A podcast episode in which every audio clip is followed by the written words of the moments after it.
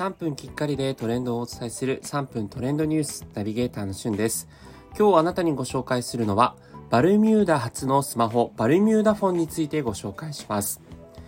こちら、あの、トースターなどで有名な高級家電メーカーバルミューダから新しい新ブランドバルミューダテクノロジーズの製品の第1弾として 5G 対応のスマートフォンバルミューダフォンが11月26日より販売されます。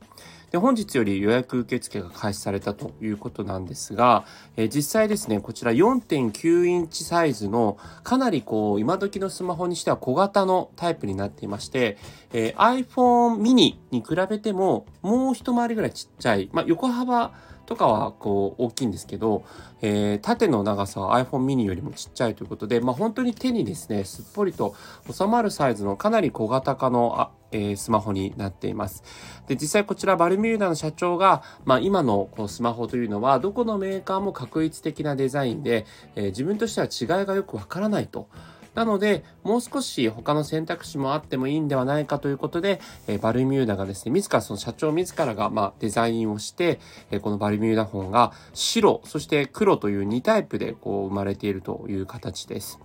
で実際にこちらもともとは4.8インチサイズにしたかったそうなんですが、まあそうするとですね、えー、それってあの iPhone のね、最初の初期の頃の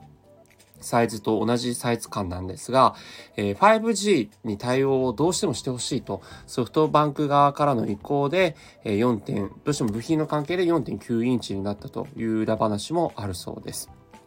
で、このバルミューダフォンに関してはですね、まあ、ソフトバンクが独占販売で、かつバルミューダの、えー、ウェブサイト、そしてバルミューダの、えー、旗艦店がですね、あ青山に、あの、表参道から徒歩2分のところに、